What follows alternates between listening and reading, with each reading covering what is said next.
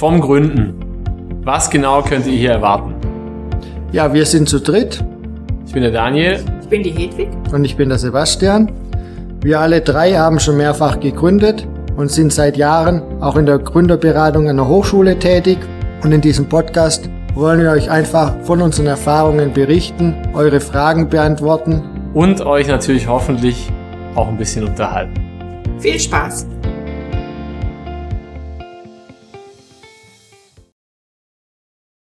Ja, also heute in dieser Folge geht es um das Thema Ideenklau.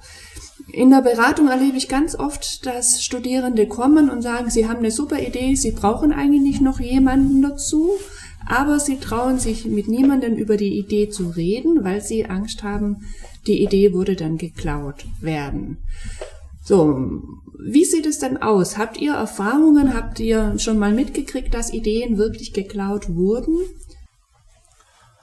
Also tatsächlich ist mir ein Fall bekannt, in dem es jetzt nicht direkt um den Ideenklau ging, sondern es ging darum, dass ähm, ein Programmierer beauftragt wurde, Quellcode für eine App zu schreiben und ähm, der Auftraggeber und der Programmierer, äh, die sind dann in einem nicht guten Verhältnis auseinandergegangen und der Programmierer hat dann einfach den Quellcode mitgenommen. Also der hat mehr oder weniger seine Auftragsarbeit äh, und auch die Idee mitgenommen und die Gründer standen dann natürlich eigentlich wieder bei Null, was natürlich sehr ärgerlich war. Ich kenne jetzt keinen Fall, dass wirklich eine Idee eins zu eins kopiert wurde oder geklaut wurde und äh, dass die dann eins zu eins umgesetzt wurde. Aber ich merke auch, dass dieses Thema äh, große Angst auslöst, dass die Leute wie so ein Spagat gehen müssen zwischen, ich möchte es eigentlich machen, ich möchte aber nicht drüber reden, äh, was dann natürlich in so eine, ja, in so eine, in so eine Starre führt und wo es dann irgendwie nicht weitergeht. Ja, und das ist auch so ein bisschen meine Erfahrung. Ne? Man braucht in so einem Beratungsgespräch schon Vertrauen oder allgemein auch. Wenn, wenn ich eine Idee habe, dann erzähle ich die natürlich auch nicht blind rum, weil er sind ja schon meist am Anfang erstmal von seiner Idee überzeugt, von der Einzigartigkeit seiner Idee. Und die ist ja bei vielen Menschen, die gründen wollen, die gründen ja wegen der Idee und nicht unbedingt, weil sie gründen wollen, zumindest am Anfang. Und ähm, dann überlegt man sich ja logischerweise schon, mit wem rede ich drüber. Und ähm, auf der anderen Seite muss man aber auch sagen, so eine Idee zu klauen, das mag passieren und dann ist man vielleicht auch traurig, aber ähm, es ist auch unheimlich schwierig, eine Idee zu klauen. Weil das Thema ist ja immer, an so einer Idee hängt ja noch viel mehr drin. Nur weil ich eine gute Idee habe, habe ich ja noch lange nicht gegründet. Ne? Ich brauche Geld, ich brauche Marketing, ich brauche Freunde, die das mittragen. Also es ist durchaus eine Gefahr, vor allem bei einfachen Ideen. Ne? Und einfache Ideen sind ja eigentlich die richtig coolen Ideen zum Gründen. Weil wenn ich erstmal, um meine Idee zu beschreiben, zwei Stunden brauche, dann ist es vielleicht nicht die Idee, mit der ich gleich am Anfang gründen sollte. Ich glaube, da ist auch oft die Angst begründet, dass Leute, also Menschen, die eine Idee haben, dass die dann denken, mit dieser Idee allein ist es getan. Also die haben vielleicht, die erfinden jetzt irgendwas oder haben ein Produkt und dass sich das dann von heute auf morgen oder in den nächsten zehn Jahren allein verkauft, ohne Zutun. Und ich glaube, das ist halt ein großer Irrglaube, weil man braucht schon eine gewisse Marktkenntnis, also egal, ob man jetzt Produkt oder ein Produkt oder eine Dienstleistung oder eine App oder was auch immer verkauft, vertreibt. Also man braucht, glaube ich, ein großes Marktkenntnis und ähm, den Zugang auch dazu. Und ähm, ähm, also selbst wenn man ein Produkt verkauft, das nachher funktioniert, man muss das ja auch am Leben erhalten mit Werbemaßnahmen, mit Marketing. Also es wird, glaube ich, in den seltensten Fällen so sein, außer jemand erfindet was wirklich absolut Geniales, dass äh, der Montag anfängt, das zu verkaufen und das sich die nächsten 20 Jahre von alleine äh, dann irgendwie betreibt. Also ich könnte mir vorstellen, dass da auch viel diese Furcht begründet oder darin begründet ist, dass Leute sich das manchmal vielleicht zu einfach vorstellen, das erfolgreich zu betreiben.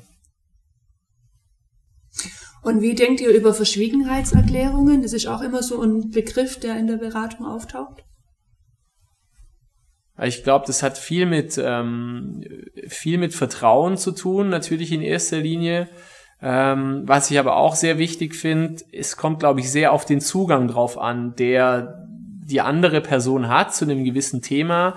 Also wenn ich selber eine App programmieren möchte und ich habe keine Ahnung von Programmierung und ich erzähle es jetzt jemand anderem, der keine Ahnung von Programmierung hat, dann ist, glaube ich, die, die Schwelle noch relativ groß, dass da was passiert oder die Hürde relativ groß. Ähm, wenn ich jetzt aber einen Programmierer kenne und es dem erzähle und der ist mir vielleicht nicht wohlgesonnen, äh, dann kann das vielleicht schon dazu führen, dass derjenige das selber macht. Also, und da kommt wieder das Vertrauen ins Spiel ich würde halt irgendwie versuchen, wenn ich jetzt jemand ansprechen würde bei einem Thema, bei dem ich selber keine Ahnung habe, vielleicht äh, das Risiko zu minimieren, indem ich vielleicht in meinem Freundeskreis mal rumfrage und rausfinde, ob es irgendjemand gibt, der irgendjemand kennt, ähm, dann hat man zumindest den Vorteil, dass das äh, in gewissen Bekanntheit, also in einem gewissen Bekanntheitskreis bleibt. Und ähm, ich jetzt vielleicht nicht über irgendeine Plattform eine Programmierungsdienstleistung äh, in Indien vergebe, und ich dann keinerlei Handhabe habe über das ganze Thema, was danach kommt.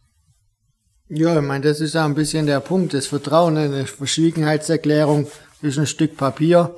Ähm, da kann man ja viel machen, um da rauszukommen. Ne? Man muss die Idee halt ein bisschen abwandeln.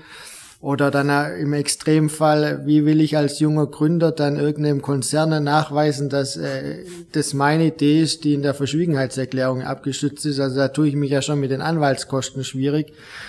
Deshalb ersetzt so eine Verschwiegenheitserklärung aus meiner Sicht absolut nicht äh, einen gesunden Menschenverstand und äh, eine vertrauensvolle Basis. Ne, da, damit, da muss man halt sich selber ein bisschen zurechtfinden. Ne? Das, was der Daniel gesagt hat über Bekannte oder Referenzen und einfach ein Vertrauen auch aufbauen. Ne? Das muss ja jetzt nicht am ersten Tag oder in der ersten Stunde alles passieren. Da muss man einfach schauen, wie man da seinen Weg findet. Aber eine Verschwiegenheitserklärung heißt ja noch lange nicht, dass meine Idee nicht geklaut wird. Eine Sache ist vielleicht auch noch wichtig, also das über die Idee reden. Ähm, schwierig ist natürlich, wenn man sich in dieser äh, tatsächlich in dieser Klemme befindet, man möchte einerseits nicht drüber reden, ähm, selber kann man es aber vielleicht auch nicht umsetzen. Also ich finde es extrem wichtig, dass man über Sachen spricht, ähm, dass man auch neue Eindrücke bekommt, sei es jetzt durch Beratungen oder vielleicht auch im Freundeskreis. Ähm, man sich vielleicht da auch Meinungen einholt, wobei natürlich auch nicht immer die Leute im Freundeskreis Zugang haben zu den Themen, zu denen man durch Hobby oder Interesse man vielleicht selber ähm, Zugang hat. Aber also ich kann es aus meiner Erfahrung sagen, wenn man über die Dinge spricht und man neue Meinungen dazu bekommt, auch neue Ideen, ähm, dann reift es auf jeden Fall weiter. Und man hat auch oft, ähm, werden einem natürlich Fragen gestellt durch andere Menschen, die man sich selber vielleicht noch nicht gestellt hat. Und je länger man sich einfach damit befasst und auch Antworten auf diese Fragen findet, ähm, desto mehr reift, finde ich, auch so eine Geschäftsidee. Und vielleicht führt es auch dazu, dass man es wieder verwirft, weil man vielleicht auf manche Antworten oder auf manche Fragen gar keine Antworten hat. Ähm, dementsprechend glaube ich, dass das drüber sprechen ähm, schon ein ziemlich wichtiger Prozess ist in der ganzen äh, Ideenfindung oder Ideenweiterbearbeitung. Da stimme ich dem Daniel voll zu. Das drüber reden, das ist unheimlich wichtig ähm, weil man einfach neue Eindrücke, neue Sichtweisen kennenlernt und vielleicht auch nicht nur mit Freunden, weil Freunden sind ja gerne bereit, Ja zu sagen und äh, finden das, äh, so ist mein Eindruck, öfters positiv als andere Leute, die sich vielleicht mit dem Markt oder dem Themengebiet näher auskennen. Ja, macht es auf jeden Fall. Und ähm, was? Das sagen die dann. Sagen die Freunde zu dir. Macht es so, auf jeden Fall. Auf jeden Fall. ja ähm, die sich mit dem Markt auf jeden Fall auskennen. Ja, auf der anderen Seite muss man ja auch sagen, es geht nicht nur wahrscheinlich mir so, man hört ja auch manchmal von Ideen von Gründern, die ganz am Anfang sind, wo man sagt, hey, das ist ja eine coole, eine total simple Idee. Das will ich auch machen oder das könnte ich auch machen. Und wenn man dann drüber nachdenkt, sieht man halt doch einen Rattenschwanz, wo da, da ist. Die Anforderungen an Gründer sind ja schon immens. Ne? Man sollte ein bisschen was von BWL verstehen, man sollte sich ein bisschen mit äh, dem deutschen Steuerrecht auskennen und äh, um da mal nur so ein paar äh, bürokratische Hemmnisse zu nennen. Und ähm, ich zum Beispiel habe jetzt in der Zeitung gelesen, hat einer ein Handy halt erfunden fürs Fahrrad. Ne? Dann dachte ich, hey, total simpel, ist ja super interessant, äh, baue ich mir selber. Ne? Brauche ich nicht kaufen, war relativ teuer, baue ich mir selber. Und dann allein schon an dem Nachbauen hapert's ja schon. Ne? Die, das waren zwei Teile, aber diese zwei Teile muss man irgendwann machen. Man muss die passgenau bekommen. Und dann ist es ein Handyhalter für mich, aber noch nicht irgendwie zehn Stück zum Verkaufen. Also das ist schon ein Riesenaufwand.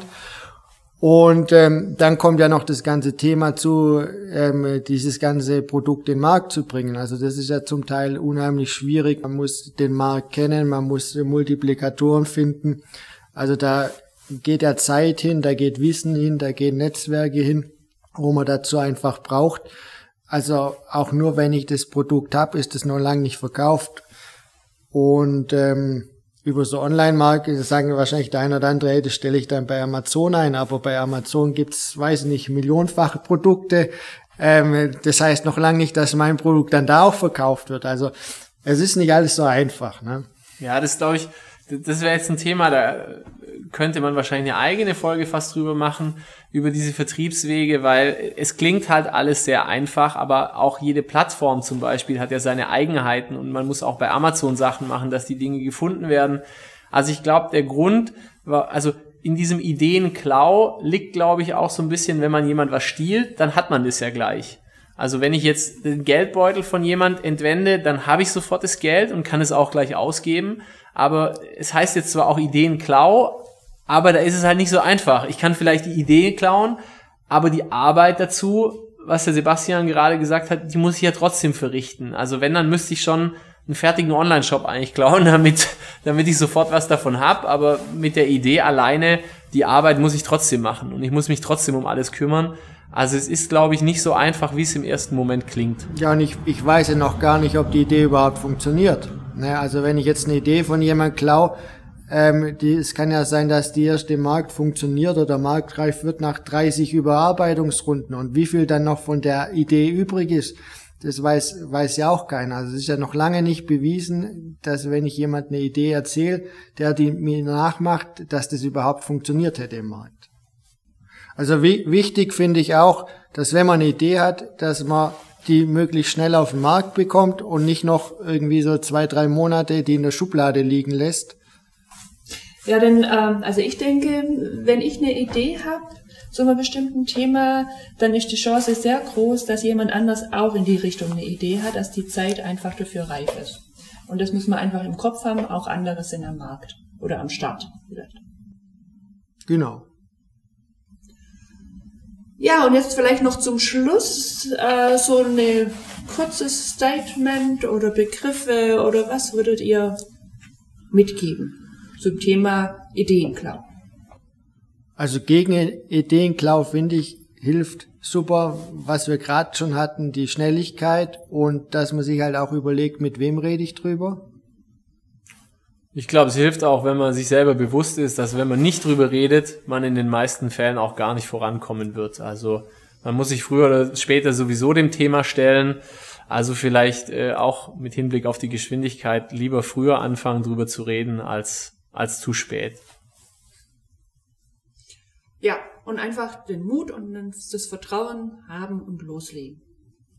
Ja, weil die Ideen zu klauen ist nicht ganz so einfach, wie es manchmal aussieht. Das war doch jetzt ein schönes Schlusswort. Deshalb habe ich es ja auch gesagt, weil es mir so auf der Zunge gebrannt hat.